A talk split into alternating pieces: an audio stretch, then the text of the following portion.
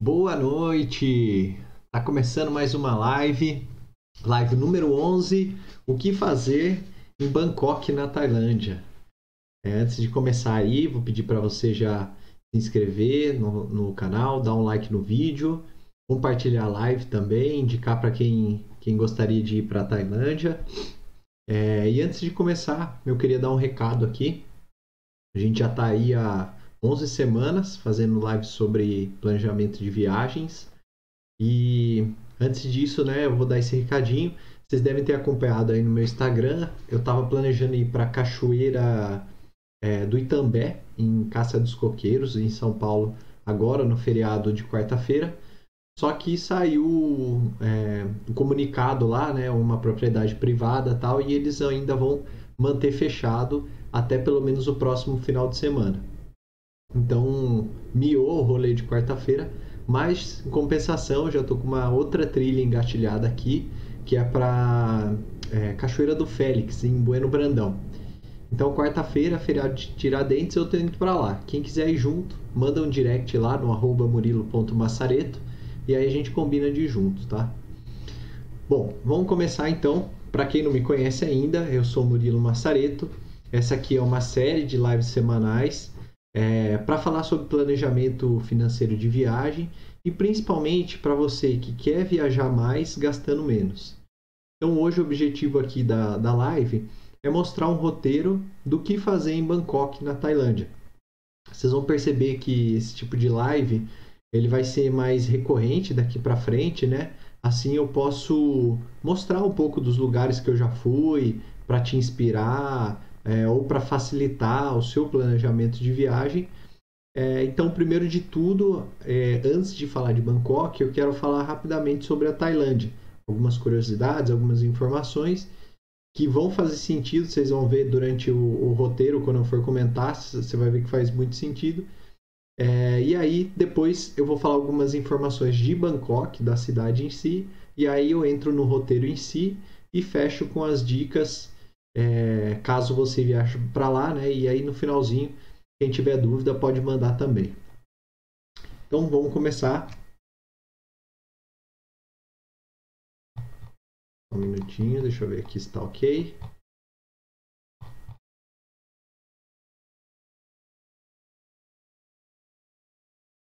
Aí, beleza. Tá tudo ok. Então, beleza, vamos começar aqui. A gente está falando da Tailândia. Então, para começar, eu vou falar um pouco da história da Tailândia, tá? É, a história da Tailândia é muito rica. E aí eu vou tentar resumir aqui muito brevemente, né? Lógico, pulando aí várias coisas importantes, mas de uma forma que vocês entendam um pouco sobre a cultura local. O nome do país era Reino de Sião até 1939, quando o nome virou Tailândia. Por quê? Sião se, se referia à cor da pele do povo que era mais é, morena. E já Thailand, né, ou Tailândia, significava, significa terra livre. E aí, só para ter uma ideia, esse é o único país do Sudeste Asiático que nunca foi colonizado por nenhum país europeu. Então, por aí você já tem um parâmetro de como a cultura histórica está enraizada nesse país.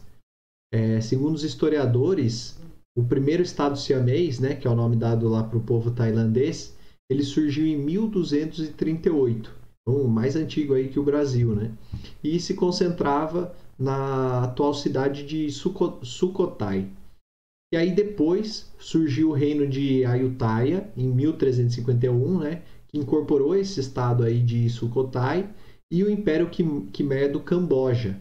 Então vocês vão ver aí no roteiro que eu montei de Bangkok que tem um dia que eu fiz uma visita lá para Ayutthaya e que foi bem interessante, assim, tem, é muito rico em história, tem bastante coisa interessante para ver. Eu vou mostrar aqui que foi o último dia que eu fiz lá, foi essa visita.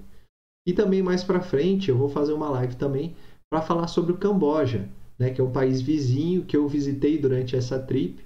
Então, mais para frente eu vou fazer um específico do Camboja. Agora, voltando à parte histórica, né? O povo tailandês ele foi ficando mais poderoso e aí ele atraiu a cobiça dos vizinhos. Ou seja, já dá para perceber que, apesar de não ter sido colonizado pelos europeus, os tailandeses eles passaram por vários séculos de disputa territorial com os seus vizinhos, com os países ali de fronteira. E isso dava para ver nas pinturas dos templos. Eles retratavam muito isso com as pinturas. Então eu conseguia ver lá, assim, tinha muita coisa ligada à guerra tal. É, e isso também reflete no atual país, que é um país bem militarizado, bem rígido, é, principalmente nessa questão militar, de regras tal. Tanto é que vez ou outra sai aquelas notícias, né, de gente que é pego com droga lá, tal. Eles são muito rígidos. A invasão mais conhecida que eles tiveram lá foi dos birmaneses, né, onde hoje fica Mianmar. E eles invadiram a, a região e saquearam e arrasaram a, a cidade, né, a Ayutthaya, em 1767. Aí no ano seguinte, teve um general que conseguiu combater esses invasores e aí em 1768 fundou o reino com outra capital, que chama, chama Tomburi, né? Hoje é um bairro de Bangkok e que ficava pertinho onde eu me hospedei, lá na cidade. Isso foi até 1782, quando o general foi deposto, né? E a capital mudou para Bangkok de vez. É, e aí quem assumiu o poder foi o primeiro rei tailandês. Então, em 1782, teve o primeiro rei tailandês que se intitulou Rama I. A monarquia existe até hoje no país. E o rei Rama IX, né? É, então já foram nove, nove, né? Agora o décimo, né? Ele faleceu em 2016.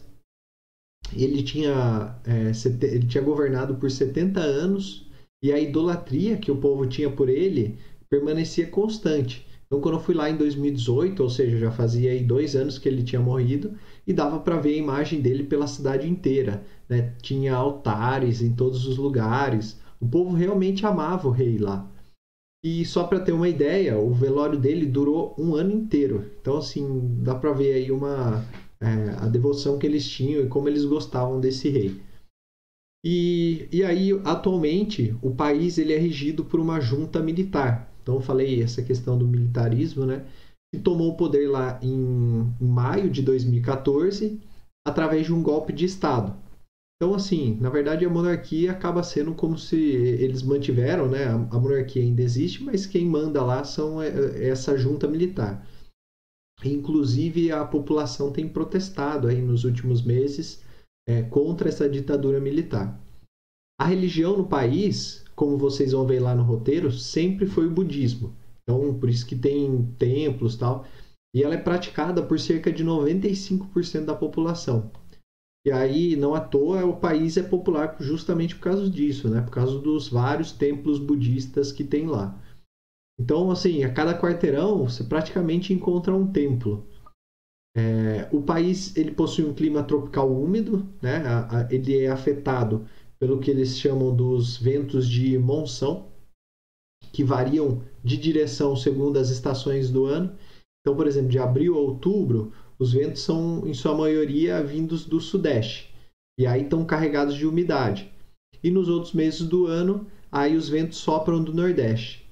Então, isso é muito importante na hora que você for montar o roteiro, porque a depender dos locais que você vai visitar na Tailândia, que você quer conhecer lá, você pode pegar muito sol ou pode pegar muita chuva. Então tem que ficar atento com, com essas monções, saber certinho a época que você vai, porque isso pode afetar o seu roteiro. Eu fui no final de novembro, né? Fui do meio para o final de novembro.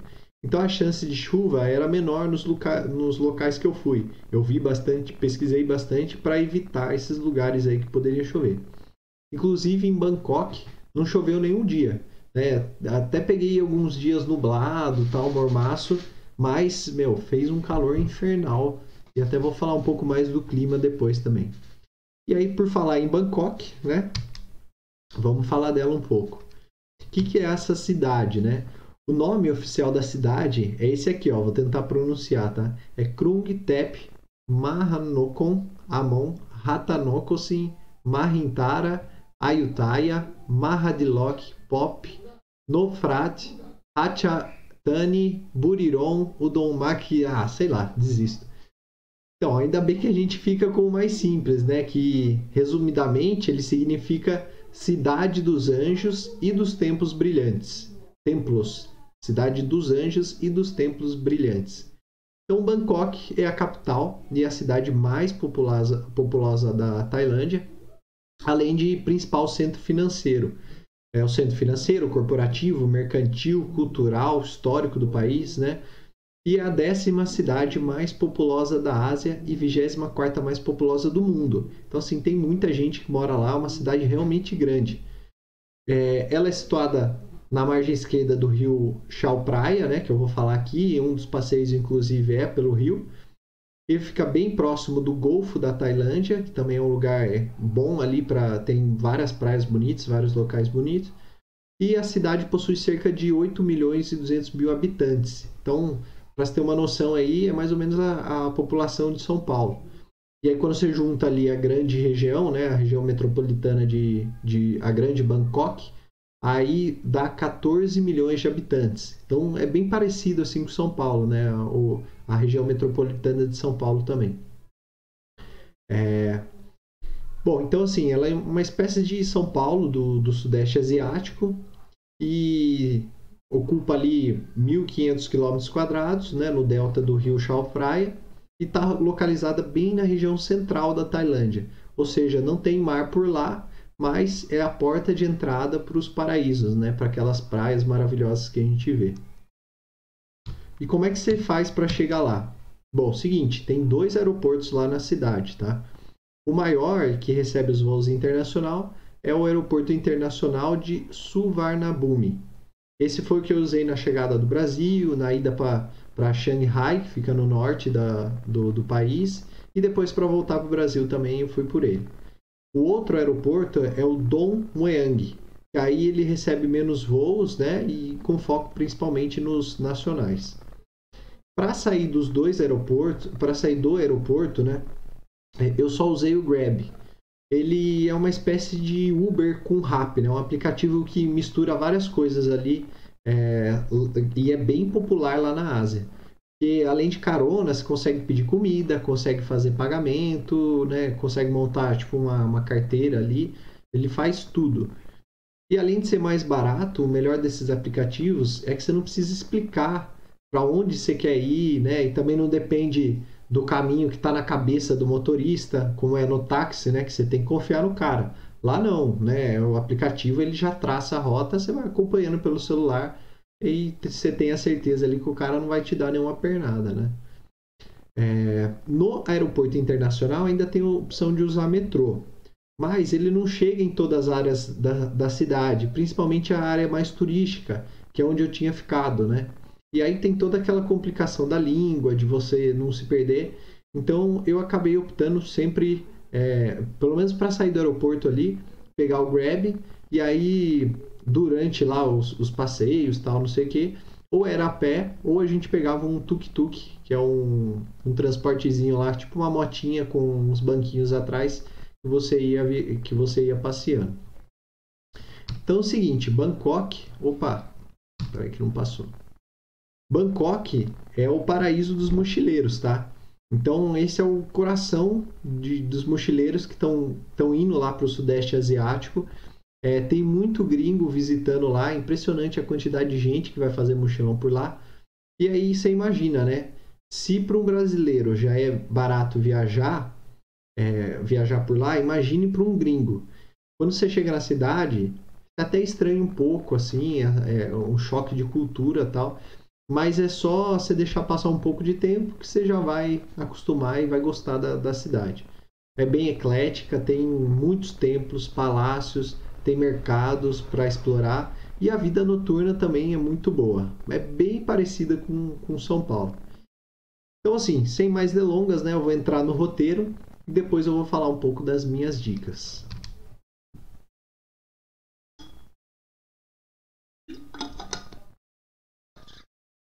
Bom, vamos lá. Roteiro de Bangkok. No primeiro dia, cara, infelizmente, assim, você pode considerar perdido. Por quê? Só para você ter uma ideia, eu saí numa madrugada de quarta-feira aqui de São Paulo e fui chegar lá só na quinta na hora do almoço. Dá 24 horas de viagem, é bem cansativo. Vou mostrar aqui no mapa para vocês. Quer ver? Ó, então aqui está o mapa mundi, né? Aqui o Brasil. o que que acontece? Ó, eu saí, eu tinha comprado uma passagem de volta é, que fazia escala na Etiópia. Não tem voo direto para lá, tá? Você tem que fazer escala em algum lugar. Eu tinha comprado um voo que fazia escala na Etiópia. A Etiópia fica bem aqui, ó, no, no oeste da, da África aqui. E aí, o que, que aconteceu? É, eu tava, eu tinha combinado um, um, amigo meu, na verdade, eu tinha fechado de ir para viagem e aí esse meu amigo fechou tipo uns dias depois, resolveu ir também. Então ele acabou comprando uma outra passagem da Qatar que ia sair um pouco mais tarde. E aí o que, que aconteceu? A gente ficou esperando lá no aeroporto, né? Eu fiquei tomando uma cerveja com ele. E a Ethiopian, ela antecipou o voo. A hora que eu fui ir na, na fila para fazer o check-in, o, o check-in já tinha terminado. O check-in do voo. Meu, eu fiquei desesperado tal. Aí, por sorte, eu consegui é, trocar, né? Como eles tinham antecipado, eles trocaram para mim sem pagar nada com a Qatar. Então, eu acabei viajando junto com meu amigo. Então, assim, como é que é o voo? Ó?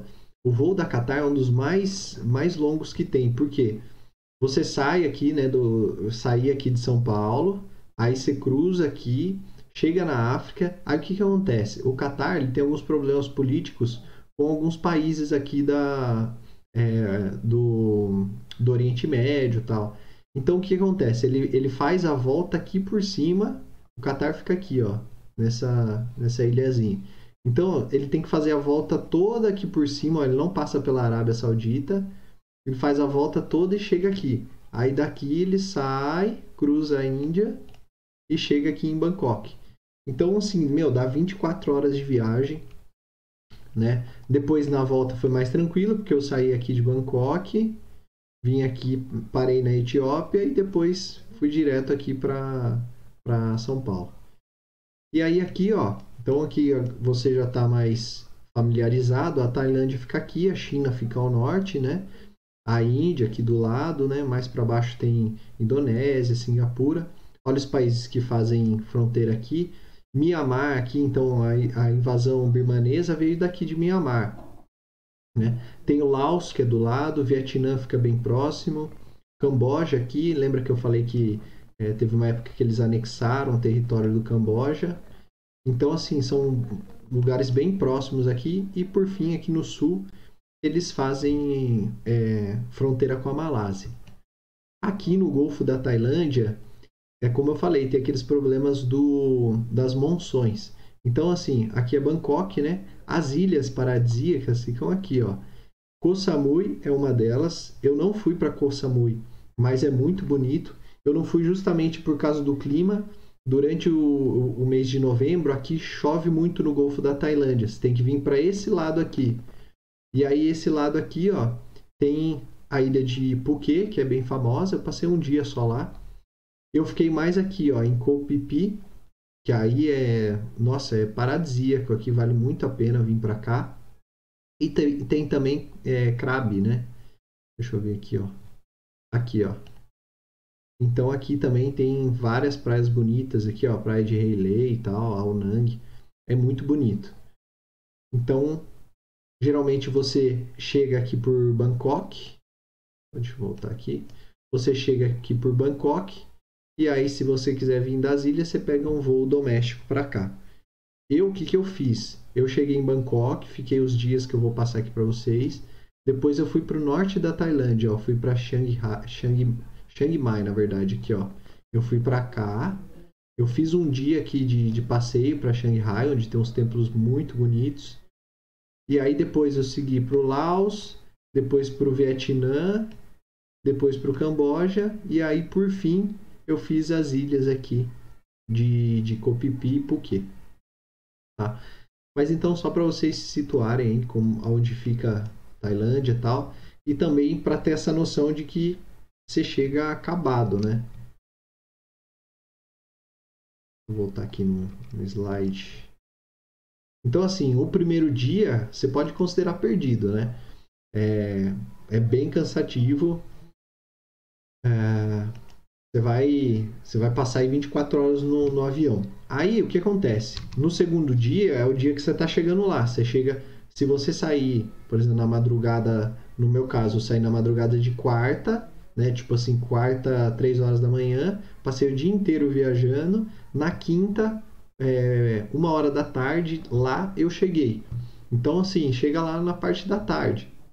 Aí tem a questão do fuso horário, tudo, você já acaba chegando cansado. Eu, o que, que eu fiz, né? Eu, eu e o meu amigo, a gente foi direto pro hostel. O hostel que eu fiquei é o Mad Monkey.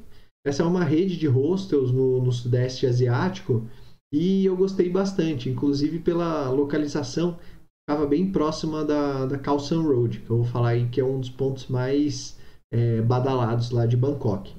Então, ó, só para vocês terem uma noção, esse aqui, ó, é o site do Mad Monkey, né? Ele tem é uma rede. Esse aqui foi um quartinho que a gente ficou. É um quarto para quatro pessoas, né? Duas beliches. Tem esse armário aqui, esse locker aqui para você guardar suas coisas. Então tem, é, se fosse ver de frente aqui, são quatro, como se fosse quatro caixas aqui que você põe o cadeadinho ali e prende. E aí, ó, cada uma tem a sua luzinha individual, tem uma toalhinha para você tomar banho, tem a tomada, cada um tem a sua tomada. É um hostel bem moderno, assim, bem, bem prático, né? Ó, tá vendo? Tem a tomadinha tal. Você já consegue fazer as coisas ali sem precisar sair da sua cama. Então eu fiquei nesse, nesse hostel. A gente chegou, já foi direto pro hostel, que a gente estava muito cansado. Só ver aqui, voltou. Aí. Então, foi isso que a gente fez. Aí, o que aconteceu? À noite, né, a gente foi conhecer a Calson Road, que dava para ir de, é, de a pé lá, você não precisava nem pegar transporte nada. Então o que, que eu fiz? A gente foi lá para Calson Road, tá? Esse aqui não foi o primeiro dia, tá? Foi um outro dia que eu, que eu fui, foi no, terceiro, no, no quarto dia. Mas só para mostrar para vocês o que, que é a Calson Road, né? Tudo que um turista espera ver na Tailândia, né, com exceção das praias, é lógico, tá na Calçon Road ou nos arredores aqui. Ela é o refúgio dos mochileiros em Bangkok. Então tem comida de rua, tem os espetinhos de, de escorpião, né, que, é esses que, que, que eu tô comendo aí na foto da direita. É, tem restaurante local, né, com comida local.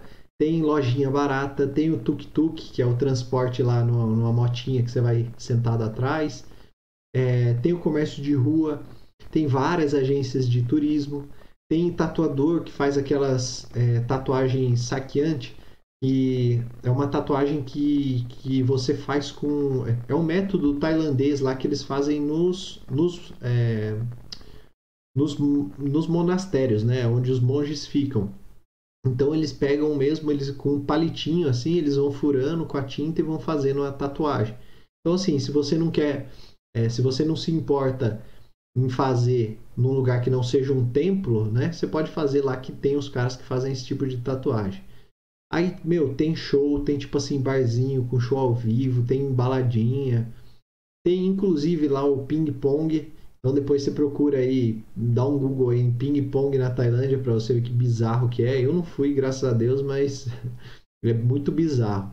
Tem várias coisas. E aí, é, se fosse comparar, por exemplo, com a cidade de São Paulo, seria uma espécie de rua Augusta. Tem de tudo lá. E aqui fica a primeira dica para vocês: negocie tudo. Como é, é tipo assim uma, uma feira ao ar livre, assim, é uma rua com vários é, comerci é, comerciantes, ambulantes vendendo as coisas, tal, tem os barzinhos, tudo. Então negocia tudo, é, toma cuidado com higiene e tal, mas sempre procura ali um desconto que você vai conseguir. E, inclusive, dá para você agendar os tours é, de, de um dia, né, os tours que eu vou mostrar daqui a pouco, nessa região, que tem bastante agência turística. É, você já consegue agendar tal e conseguir bons descontos. Eles ficam abertos, inclusive, à noite, então dá para aproveitar bem. Uh, outra coisa, né? Como eu falei, é, para quem quiser experimentar as iguarias locais, tem que observar bem a limpeza do local, evitar alimentos passíveis de contaminação. Então, por exemplo, é, comidas cruas em geral, frutas e água mineral que não seja engarrafada, isso aí está proibido, porque é, a chance de dar algum problema é muito grande. É, eu não deixei de experimentar o escorpião e o grilinho, como vocês estão vendo aí na foto. Mas eu acho que a bebida ajudou a aliviar o gosto ruim, porque é muito. O gosto. Na verdade, não tem gosto de nada, mas é um gosto de nada ruim. Inclusive, eles mesmos não comem esse inseto, esses insetos, tá? Quem morava no interior da Tailândia, em momentos de dificuldades ou de invasões, como eu falei que, que aconteceu há muitos anos atrás, isso aí acabava prejudicando o abastecimento de, de alimentos para essa população mais afastada. Então, isso obrigava eles a se virar com o que tinham para comer. É, então, por isso que eles comiam insetos, comiam escorpião tal. Mas não é uma comida típica, assim, não é uma coisa que eles gostam de comer. É muito mais um atrativo para turista, né? Para os bobão igual eu lá, ir lá e comer o escorpião e tirar foto. Inclusive, tipo assim, tinha gente que é, tinha barraquinha que você pagava só para tirar foto. Você nem comia escorpião, você pegava, tirava foto e devolvia, né? Então era bem um negócio mais de turista mesmo. Aí beleza, a gente foi lá de boa, tal, no primeiro dia, mas para conhecer como é que funcionava. Aí o dia 3, como é que foi? Aí esse dia foi mais puxado, porque a gente foi visitar os templos e palácios. Tava com meu amigo lá e aí a gente saiu caçando esses templos e palácios, tá? Então eu fiz um roteirinho para otimizar a, a, a, visita, né? Porque assim, eles ficavam bem próximos, então dava para otimizar, você conseguia ver todos no mesmo dia. O primeiro que a gente foi, já cedinho, era o Grand Palace, né? Ou então chamado de Phra Kaeo. Acho que é isso que fala. É, ele foi construído em 1782 e por 150 anos foi a residência oficial da realeza. E aí dentro do complexo tá o Wat Phra Kaeo, que eu, que eu falei aí, né? Tá escrito aí, que é onde fica o Buda de Esmeralda. Ele é feito numa pedra única. Então imagina só que, que, que animal que é você conhecer o Buda de Esmeralda feito com uma pedra única. Uh, é, para você entrar lá, né, eu não coloquei todas as fotos aqui, mas é muito muito bonito. Você pode ver nessas fotos que as, as, as estátuas, os templos, todos eles eram muito ricos de detalhes. Tinha muita coisa em ouro, tal, banhada a ouro. É, como eu falei, essa aí, né, o Buda de esmeralda. Tem várias coisas assim que são bem suntuosas, né? Para você entrar lá, o ingresso custa 500 baht é, é a moeda local. Todos os dias ele é aberto das 8h30 às 3h30 da tarde, então já vale a pena ir cedinho. E aí já fica aqui também uma outra dica, que é a questão das vestimentas. Eu vou falar um pouco mais depois sobre isso, mas você tem que manter os ombros, as pernas, decotes e barriga cobertos. Então eles têm até um esquema lá de empréstimo de vestimenta, né? Você paga lá um valor e eles te dão tipo uma, um, uma túnica, assim, um, é, tipo uma canga de praia, assim, para você cobrir. E aí depois você devolve na, na saída. E aí eles te devolvem o dinheiro. Ou então tem uns que vendem lá na entrada também, você pode comprar. É... Só toma cuidado, assim, não dê muito ouvido às pessoas, né? Tem, tem sempre alguém querendo passar o passar a perna em você. Mas assim, vale a pena ir lá, já vai precavido com isso, porque senão você não consegue entrar. O outro templo que a gente foi na sequência é o Wat Po. Então, esse é o templo do Buda reclinado. Então, o que é o Buda reclinado? É um Buda de 46 metros de comprimento que ele fica coberto com folhas de ouro. Então, tá vendo esse da direita aqui, em cima do, de onde eu tô com o vídeo, onde você tá me vendo aí ao vivo é esse Buda aí, ele tem 46 metros deitado. E aí, além disso, né, nesse, nesse templo aí também, é, tem uma escola tradicional de Thai massagem. Então, tem também, para quem quiser fazer massagem e tal, é, a massagem tradicional deles lá. E aí tem do lado desse Grand Palace, você já consegue também, tem a escola tradicional, você consegue fazer a massagem lá também. O ingresso lá custa 100 baht e o horário também, todos os dias, das 8h30 às 5 horas. Aí vale lembrar de novo, né? A questão da vestimenta, eles também são cri-cri com isso. Inclusive, né? É, é proibido entrar calçado em local sagrado. Então você tem que deixar o seu calçado lá fora, entra descalço. É, até porque, assim, quando você. Por que, que eles sentam também com o pé para trás, né? Tipo assim, senta em cima do pé. Porque você apontar o pé para é, o Buda é um sinal de desrespeito, né? O pé ele é considerado um, uma coisa suja, tal, é imprópria, né? Então, quando eles sentam, você, quando você for sentar, você não deixa apontado o pé para eles, você põe o pé para trás. Bom, na sequência, a gente foi no Vat Arun, aí esse também é muito legal, porque, né? É, para ir lá, você tem que. Você sai, você vai até o rio Chalfraia, que a gente falou. Lá tem um porto pequeno. Aí você pega o barquinho lá e atravessa o rio. É super barato, tá?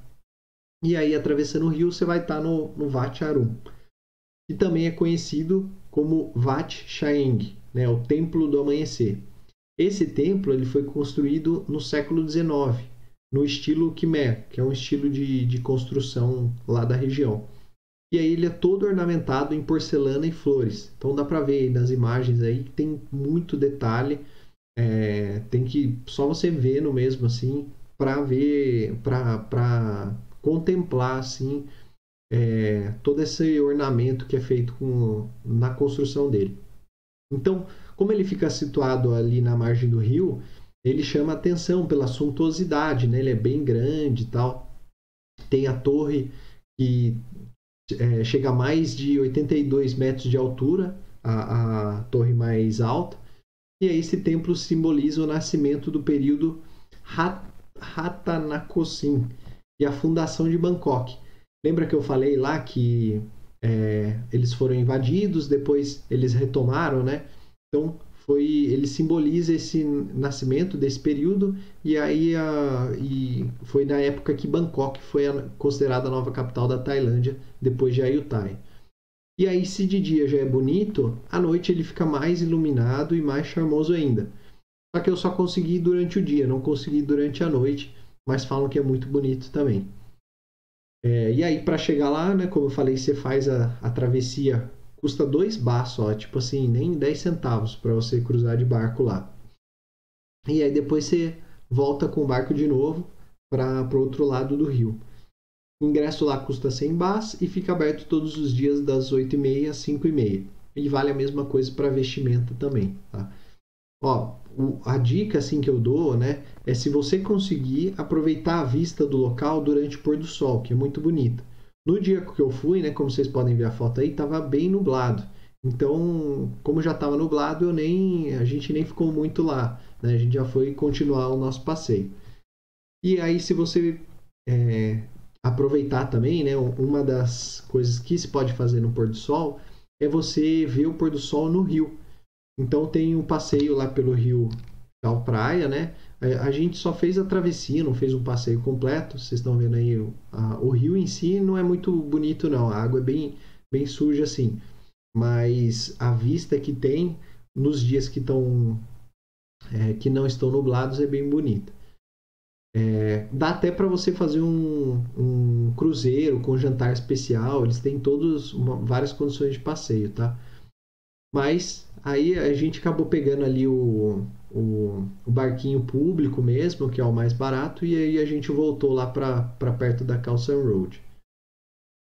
Bom, aí o que a gente fez? Né? Nesse dia a gente visitou todos esses lugares, tal, levou assim o dia inteiro, quase final da tarde. Então a gente voltou, deu uma descansada, e aí à noite a gente partiu pro, é, pro terraço, né? O que eles chamam de Sky Bar. Tem vários lá. É, o que eu recomendo é o Sky Bar do Leboa, que é o bar do filme Se Beber Não Case. Então tem uma vista lá indescritível, muito bonita. É, da cidade, tem a vista do rio também, que é bonito, dá para ver né, as luzes, tá, o rio bem iluminado tal. E aí não importa se vai ser no final da tarde ou à noite, mas a vista é sempre fascinante. É... E aí, para você entrar lá, você não precisa pagar nada, basta que você consuma uma bebida. A bebida é mais cara, né? Lógico, mas se for para tirar uma fotinha, beleza. A única coisa que eles exigem, né, é uma vestimenta, então, tipo, você tem que estar tá ali com uma, uma roupa, tipo, meio socialzinha, tal, calça, não, não dá para ir de chinelo e bermuda, tal. A idade mínima para ir é 20 anos. É, e é importante assim que eles não deixam você levar mochila ou bolsa grande ou mala. Isso não é permitido e não tem onde deixar. Então, por isso que eu acabei assim, né? A gente foi lá, eu acabei tirando a foto com o celular, só que com o celular à noite é bem ruim a, a resolução. Então essa foi a melhor, melhor foto melhorzinha que eu achei. Mas também não daria para levar a mochila com outras câmeras tal, porque eles são meio cri-cri com isso, tá? Eu falei desse bar que a gente foi, mas assim, tem várias opções também. Vale a pena você sempre dar uma pesquisada qual que é a melhor opção, a opção de Sky Bar para você é, para você contemplar a cidade durante a noite. Aí depois, o que, que, a gente fez? A gente pegou lá um, um grab lá e foi para um foi para as baladas lá para a Avenida das Baladas. Tem duas opções, tá? Eu tinha anotado isso no meu roteiro, eu trouxe aqui, mas a gente acabou indo em uma só. Você pode ir para Royal City Avenue, que é onde eu fui, que é tipo uma, uma é a rua das danceterias e clubes, né? É como se em São Paulo fosse, é, sei lá, é, a Vila Mariana não que é mais bar, né? Mas é, é tipo assim, onde tem as baladas, né? E aí é considerado uma das melhores festas do mundo. Tem DJ internacional, é, tem festas que acontecem durante a semana, é, durante o final de semana fica mais, mais lotado, né? E aí, outra opção é o Soy Cowboy. Deixa eu, só antes, deixa eu mostrar aqui como é que é a Royal City Avenue. Eu não tenho foto porque na época eu nem me preocupava tal, em fazer esses conteúdos. Peraí. Peraí.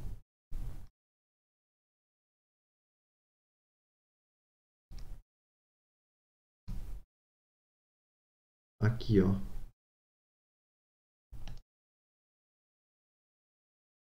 Royal City Avenue, Bangkok.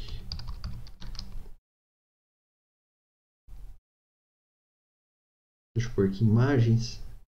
Então tá vendo? Ó, é uma rua de baladas, assim, ó. Tem bastante coisas para ir, ó, bastante opções tal. Aí o que, que a gente fez? A gente pegou um, um um grab até lá. E aí a gente foi procurando, foi vendo o que, que valia mais a pena, tal, perguntando pro pessoal, conversando, tal, ver o que que, que, que tava mais, é, qual que tava bombando, né? E a outra opção que eu tinha notado, mas eu acabei não indo, é a Soy Cowboy, que é essa aqui, ó, essa rua aqui, que é a rua do filme Se Beber Não Case. Então, quem lembra lá o filme Se Beber Não Case, é uma rua bem pequena, é, não importa se você gosta ou não, vale a pena a visita, especialmente à noite, pela experiência única. Eu acabei não indo, até porque assim, a Carlson Road é bem parecida. Então, a gente, como era mais perto do nosso hostel, a gente ficava indo lá na Carlson Road mesmo. É, e aí, assim, tem todos os tipos de shows possíveis, tem barzinho, tem balada também, tem os Lady Boys lá. É, a única coisa que, que fica, que eu li bastante, que fica de dica, é não, não tentar fotografar, né? A não ser que nesses casos aqui, essas fotografias mais oficiais, né? Mas é, isso é mal visto lá, você pode se dar mal se você tentar é, tirar alguma foto e tal. E você, inclusive você pode perder equipamento, pode perder o celular. Se você tentar bater foto, pode acontecer com você. A maioria dos locais ele cobra apenas cerveja, né? A entrada é gratuita, mas você tem que consumir. E, cara, tem de tudo lá. Tem o Ping Pong Show que eu falei para você buscar lá. É... E aí vale mais a pena ir à noite. Ah, e é importante lembrar, né, que esses locais aqui, principalmente esse aqui, é um lugar que tem bastante prostituição. Então vale a pena já alertar, caso você vá para lá, que isso é bastante comum lá na Tailândia, então sempre tome cuidado. Bom, então visto isso, a gente acabou ficando na balada. Aí no outro dia a gente fez um passeio que aí, deixa eu voltar aqui, peraí.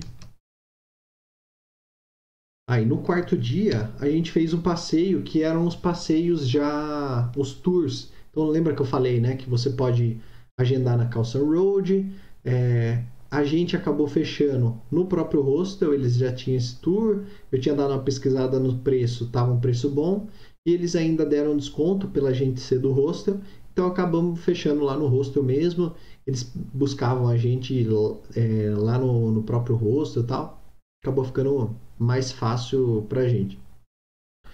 E aí, é, qual que é esse tour? É os mercados os dois mercados lá. Começamos no mercado flutuante e depois fomos para o mercado do trem. É, a única coisa é que tem que estar tá agendado um dia antes. Então a gente já tinha feito agendado o tour e aí no, no, nesse dia, logo cedinho, passou lá a Topic lá, a vanzinha lá pegar a gente. A gente saiu bem cedinho. E aí tem vários mercados flutuantes lá em Bangkok. Mas os mais famosos são o Damian Sadwak, que é esse que a gente foi, e o Anfawa. Na verdade, assim, de tradicional não existe mais nada, né? Bem, bem para turista, né? Mas continua uma, uma experiência diferente, né? Porque aí você vai andando no barquinho, ele vai parando nas, nas barraquinhas, né? Eu acabei não comprando nada, foi mais para andar no barquinho mesmo. É, e você pode comprar tudo. Às vezes chegava um barquinho do lado vendendo. É, é bem legal, assim, a experiência é bem legal. Uh, aí a gente voltou do mercado flutuante e a gente foi para o mercado do trem. Esse mercado é muito legal. É, porque o que acontece? Eles montam as barracas e, e as coisas dele na linha do trem. E aí esse é um trem tipo que sai várias vezes ao dia. Então, sei lá, a cada 20, 30 minutos, eles têm que sair recolhendo tudo, é, tirando todas essas coisas do meio do caminho para o trem passar. E aí a galera vai lá, virou um ponto turístico, porque a galera vai lá tirar foto. Aqui, ó, tá, a, a, essa foto aqui em cima de mim, vocês estão vendo? Ó, ele tá passando tipo rente à minha cabeça. E ele vai, ele não para não, ele vai buzinando. É, se você ficar na frente, ele meio que te atropela mesmo. Não tá nem aí mas é bem interessante. A única coisa é que, meu, a feira é muito bizarra. Tinha de tudo, assim, tinha tipo frango, peixe, fruta tal. Às vezes batia um cheiro meio ruim. É, enfim, tinha. A feira em si era meio estranha, mas valia a pena pelo, pelo trem passando ali na, no meio. Foi bem interessante. Bom, então a gente viu aqui esses foram os dois mercados que a gente fez. Tinha um terceiro mercado que até é, queria ir. Ah, só falando um pouco desse aqui, né? Esse aqui chama-se My Clone Market, né? Que é o, onde o trem passa no meio. E, e aí eu, eu queria fazer um outro mercado também que chamava Chatuchak, que é esse da foto aqui. É, esse mercado é o maior da Tailândia e, só que ele só acontece nos finais de semana, né? Ou seja, sábado e domingo. E aí tem de tudo, tem vários setores é, e a qualidade e o preço são, são bem acessíveis. Eu não acabei indo porque acabou que não deu tempo pra gente. E pelo que eu li, o Chatuchak é, é tão sensacional que o, todos os amigos tailandeses dizem o mesmo, né? Que se quiser surpreender algum estrangeiro, leva ele até o Chatuchak. Então, se tiver precisando de algo, alguma lembrancinha, né? Você está visitando lá Bangkok, certamente você vai achar lá. Se tiver no final de semana, vale a pena ir. Ele abre sábado e domingo, das 6 às 18. E então assim, eu acabei não indo, mas também assim, a gente já tinha ido vários mercados, eu também ia para outros países, né? Eu não estava muito afim de ir para mais um mercado ou comprar bugiganga para ficar levando para o resto da viagem. Inclusive, assim, como eu ia para outros países também que também eram mais baratos, mais até que o da Tailândia, eu acabei optando por não ir. Mas vocês podem ver pela imagem aí que é bem interessante.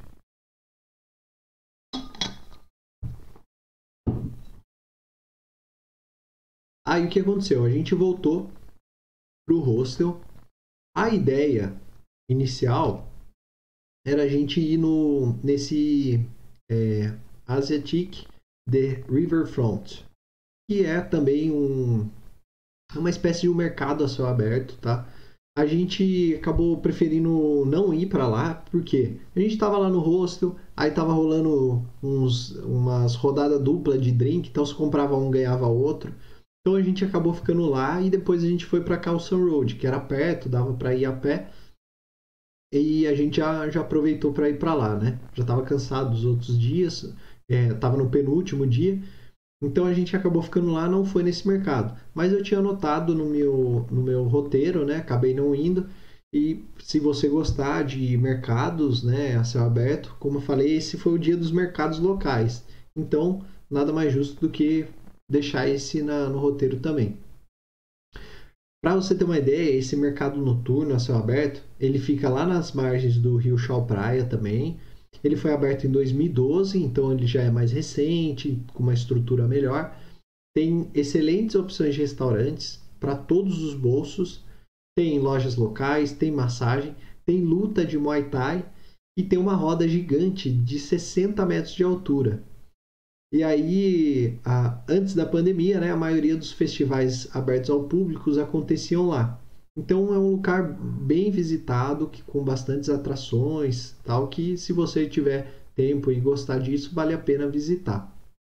Ele fica aberto das 5 da tarde até meia-noite, né?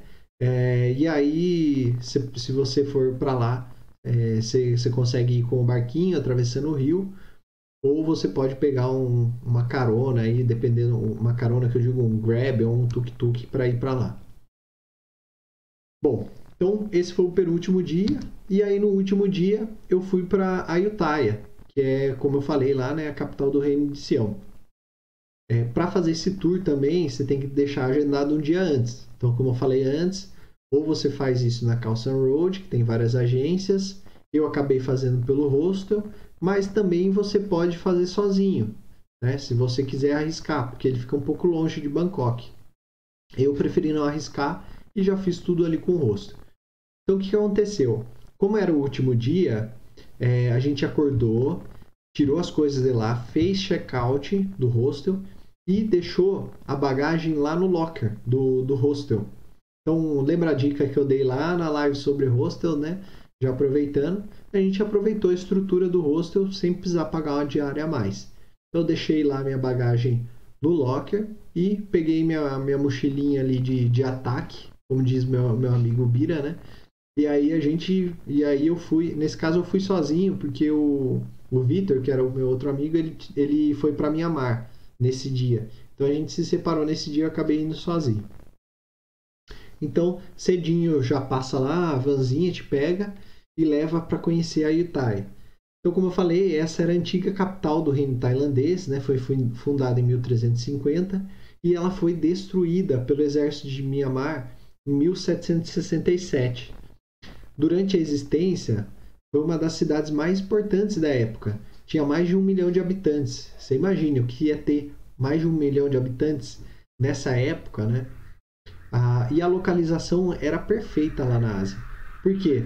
Era banhada por três rios, e aí tanto os navios europeus, navios japoneses e navios chineses, eles usavam o porto é, para fa fazer comércio de madeira seca, comércio de marfim, pele, seda e várias outras coisas. Então, assim, era um local extremamente estratégico e muito importante. Como era um local muito bonito, né? tinha toda essa imponência, tinha mais de 1.500 templos e 4.000 estátuas, a cidade ficou conhecida como a Veneza do Norte. Mas, para demonstrar o seu poder, o exército birmanês destruiu a cidade e decapitou a maioria das estátuas. Então, como vocês podem ver na foto aí, tem várias estátuas sem cabeça ou com a, com a cabeça decepada. É, mas assim, é muito bonito, vale muito a pena conhecer pela importância histórica e também pela, pelas imagens, pelos templos, né, a arquitetura, coisas que, que passaram por vários séculos e permaneceram, é, permaneceram ainda até hoje. Aí na volta eu peguei a bagagem e fui para o aeroporto, uma ao norte da Tailândia, fui para Chiang Mai. Então, assim, essas são. Esse foi o meu roteiro de cinco dias na Tailândia. É, agora eu vou dar algumas dicas, tá? Baseado no que eu, que eu passei lá. A primeira dica é que a cultura lá é completamente diferente. Então imagine, ó, é, são 10 horas à frente do fuso horário de Brasília. a Tailândia está literalmente do outro lado do mundo. E não são só as horas que mudam. O idioma, você não entende nada, é incompreensível. As cores, tem muito cheiro forte lá. É, inclusive, assim, eu demorei um, dois dias para me acostumar. Assim, o cheiro que fica na rua é um cheiro muito forte. As comidas também é, é uma coisa bem diferente. É, a devoção religiosa, como eu falei, mais de 95% são budistas e praticantes. Então, todos esses costumes locais, eles podem causar um certo choque cultural, principalmente para quem ainda nem se recuperou dos efeitos do jet lag, né? Quando você chega de um país com fuso horário e tal, até você se recuperar, algumas pessoas costumam sentir esses primeiros dias. E aí, como eu falei, vale lembrar lá nos templos que não é permitido entrar de sapato, de bermuda, ou saia, ou regata. Então, por isso, por isso ou você leva um pano para se cobrir, ou eles não vão te deixar entrar. O que eu fiz aqui? Aí fica a minha primeira dica, né? Eu levei uma calça de trilha que tem um zíper na altura do joelho. Então eu ficava é, eu ficava no modo bermuda durante o passeio até porque é impossível ficar o dia todo usando calça lá, porque é um calor infernal. Aí na hora de entrar nos templos, eu colocava essa parte do joelho do, do, do joelho para baixo, né, até o pé, na cal, da calça, amarrava com o zíper, né, fechava com o zíper e pronto, entrava no templo, dava super certo. Para mulher, eu acho que era mais fácil. Eu, eu li alguns relatos que para mulher era até mais difícil. Mas você pode levar tipo uma canga e amarrar na hora que você for entrar. Então, tipo assim, você vai de shorts, de saia, que seja. Se for de saia, eles não deixam entrar. É, saia que seja curta, né? Se for comprida, tudo bem. Mas aí então você pode levar e aí ou você amarra na sua cintura, ou então, se você tiver os ombros descobertos, tal, decote tal, você põe por cima, fecha e beleza, você consegue entrar. Então por isso que eu acho que é mais fácil, né? Porque você leva uma canga, tal, você não precisa ficar pondo zíper, tal ficar nessas essas calças aí que eu falei. Mas enfim, essa fica a dica, porque é muito calor, para você ficar o dia inteiro de calça não vai rolar. Bom, o segundo é o passeio de barco ou transporte de barco, né? Então, Bangkok é uma cidade onde os engarrafamentos são constantes. É bem parecido com São Paulo. E aí, para fugir deles e também para conhecer a cidade por outro ângulo, a dica são os passeios de barco pelo rio, o rio Chao Praia, que é o maior da Tailândia. E aí, para pe pegar um barco de passeio, um táxi, é só você chegar no pier principal e aí você combina lá, ou, ou você pega um, um, particular, ou você pega os públicos, que são mais baratos, vai sair bem mais barato do que você andar toda hora de tuk-tuk ou de grab. Outra dica, cuidado com os golpes. Então, assim, isso aí é, é, eu já falei em outras lives, né? não só na Tailândia, mas outros países. Não adianta, os golpes tem em todos os lugares. A Tailândia ela é considerada um destino muito seguro, não só para os padrões brasileiros. É, por exemplo, assalto à mão armada, sequestro, tráfico de drogas possuem penas pesadas e aí são praticamente inexistentes. Lembra que eu falei, né, que vez ou outra aparece um caso lá de gente condenada à morte, que estava usando droga, tal, não sei o quê. Então isso aí já fica mais, é mais difícil de acontecer. Só que, como em qualquer outro lugar do mundo, você tem que tomar as devidas precauções. Então sempre ficar atento é, com golpe contra turistas, não dê atenção a estranhos que apareça querendo dar dicas sobre lugares, restaurantes. Não confie em ninguém que diga é, que determinada atração está fechada e quer te levar para outro lugar. Sempre tem isso. Esses golpes são os mais conhecidos, né? E visam apenas tirar dinheiro da, da sua carteira sem violência, mas com bastante malandragem. É, tem que ter cuidado também com coisas que parecem barata demais. Então, assim, por mais que a moeda lá é desvalorizada, nenhum motorista de tuk-tuk vai te levar para passear o dia todo com um dólar, sabe? Tem que tomar cuidado com essas coisas. Ou então joias raras, antiguidades vendidas na rua, provavelmente tudo isso é falso. É, táxi, ou você usa com taxímetro, ou no meu caso que eu fiz, foi usar o Grab, que era um aplicativo, é uma espécie de Uber lá que é bem melhor. E aí, muita atenção, se você for alugar moto ou jet ski, né? Sempre procure por agências confiáveis, o seu passaporte vai ficar com eles. E aí, se der algum problema, é, você pode ter alguma cobrança exagerada. Eu não aluguei moto lá, tá? Mas assim, no Vietnã é mais comum, é, em alguns outros lugares é mais comum. Mas lá eu acabei não alugando, então não sei como que foi. O clima, então é fato que você vai pegar calor em Bangkok. A cidade é quente o ano inteiro e talvez quem não esteja acostumado a morar em cidades quentes realmente vai se sentir mal. O pior para mim é ter que colocar calça em todos os templos, né? Como eu falei. Então, quando eu não tinha certeza que ia precisar colocar algo longo, eu levava na minha mochila a minha calça é, a minha calça que virava bermuda e eu usava short o dia todo, só na hora que precisava entrar no templo que eu colocava. A moeda, como é que funciona lá? A moeda do país é o ba. E aí ele é facilmente conversível é, por outras moedas fortes, por exemplo, o dólar, o euro, a libra. Só que é difícil você conseguir trocar com o real. Real não é uma moeda comum lá. Então, quando você for para lá, já leva o seu dinheiro ou dólar, né? O, o, seu dinheiro em dólar, ou então leva um cartão internacional, né? Que vai acabar ficando mais caro, porque você vai pagar IOF, mas é, é, melhor você levar dólar. No meu caso, eu já levei tudo em dólar. E aí, conforme eu ia precisando, eu trocava o dinheiro pela moeda local. Tem alguns lugares é, bem turísticos, eles até aceitam dólar mas compensa mais você trocar pela moeda local, porque às vezes no troco tal você acaba perdendo quando você é, quer pagar tudo em dólar. Então vale a pena você chegar lá com o dólar e aí você troca pela moeda local. Cara, esse é muito importante. Seguro viagem, meu, lá tem que ter. Lá, se for um lugar para você ter que fazer seguro viagem, é lá. E eu falo isso por experiência própria, porque eu passei mal lá né? não foi em Bangkok, mas foi no final da viagem. Eu já estava lá em Koh Phi Phi, na ilha.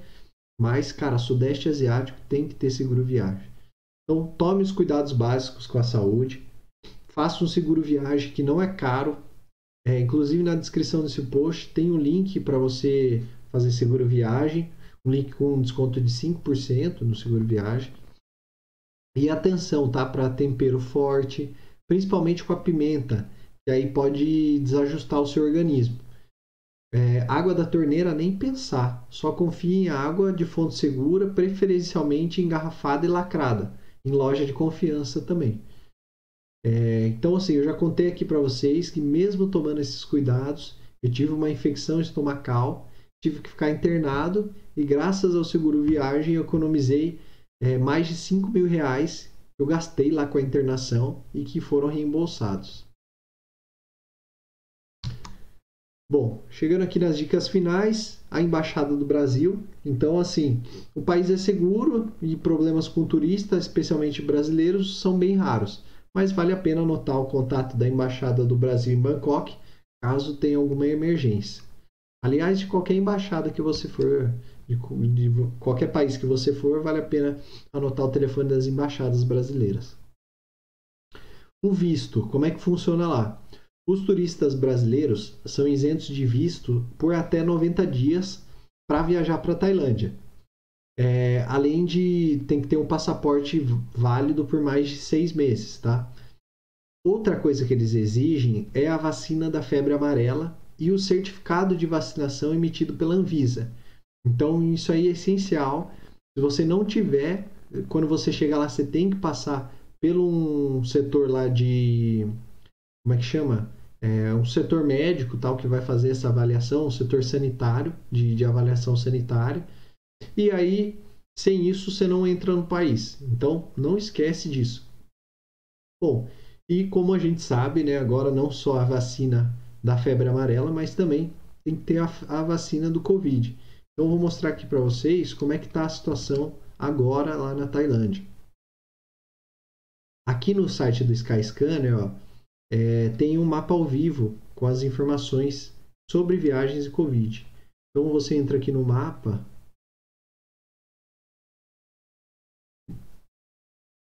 Ó, ele mostra aqui em cores, né, a situação dos países, se está com restrição ou não.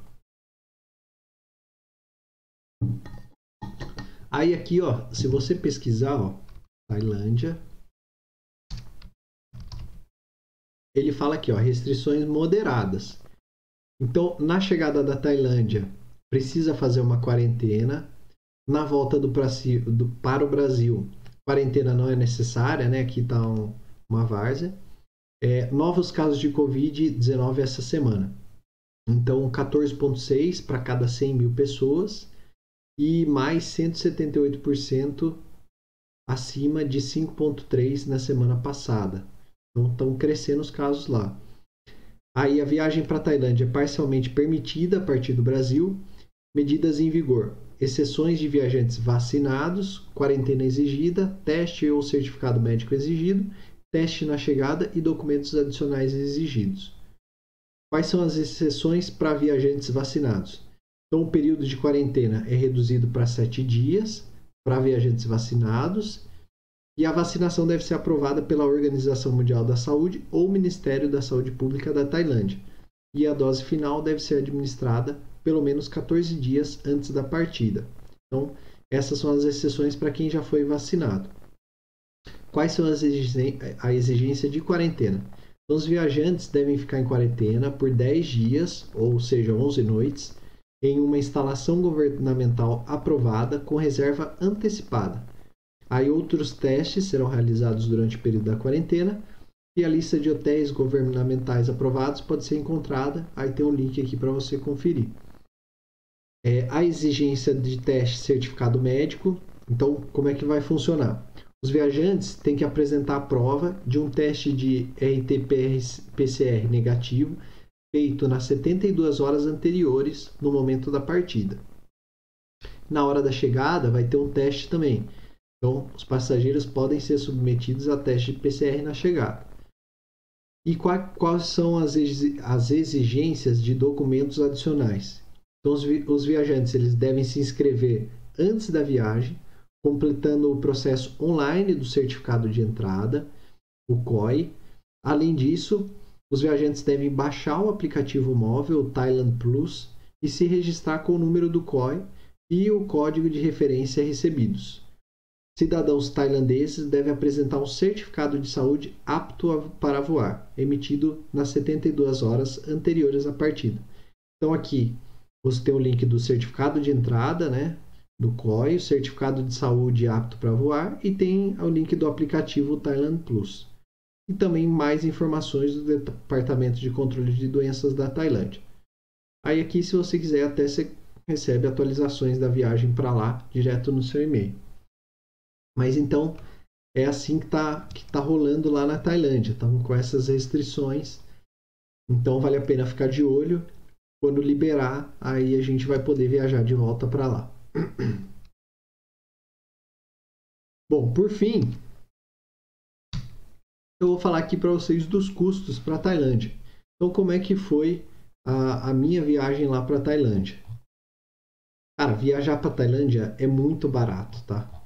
Para vocês terem uma ideia, ó, é, um voo de ida e volta para Tailândia, saindo de São Paulo, vai custar ali no máximo uns 4 mil reais, tá? Na época eu paguei 4.344.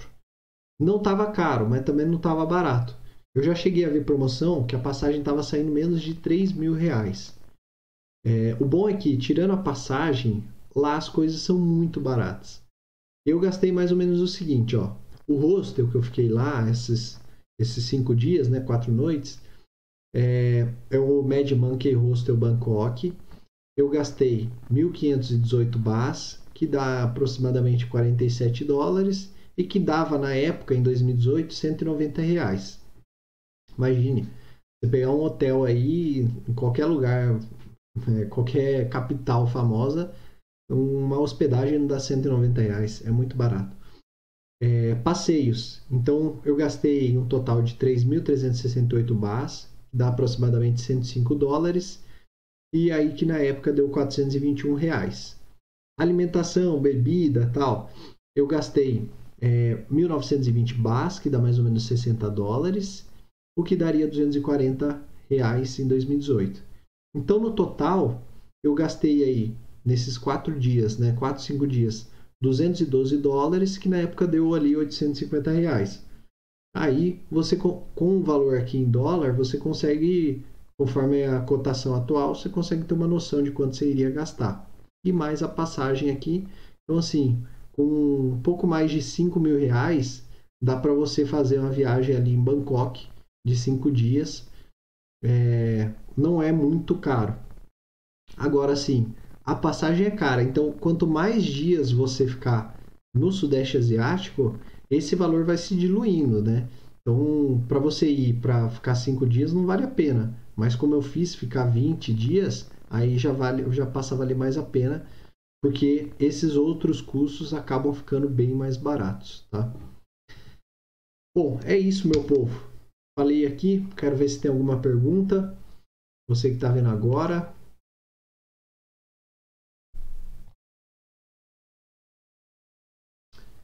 Deixa eu ver aqui, mande sua pergunta.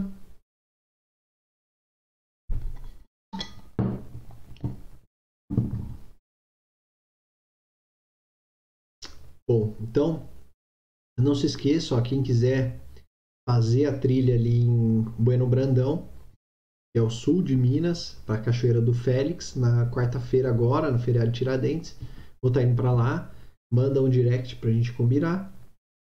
Se não tiver nenhuma pergunta, não se esqueça, ó, deixar um like aí para mim, se inscrever no canal, compartilhar essa live, salvar tudo que você puder fazer de engajamento, comentar, deixar sua pergunta, deixar o seu parabéns, deixar sua sugestão de melhoria Qualquer coisa que você fizer vai me ajudar e, e você me ajudando, eu também acabo melhorando meu conteúdo e também te ajudando.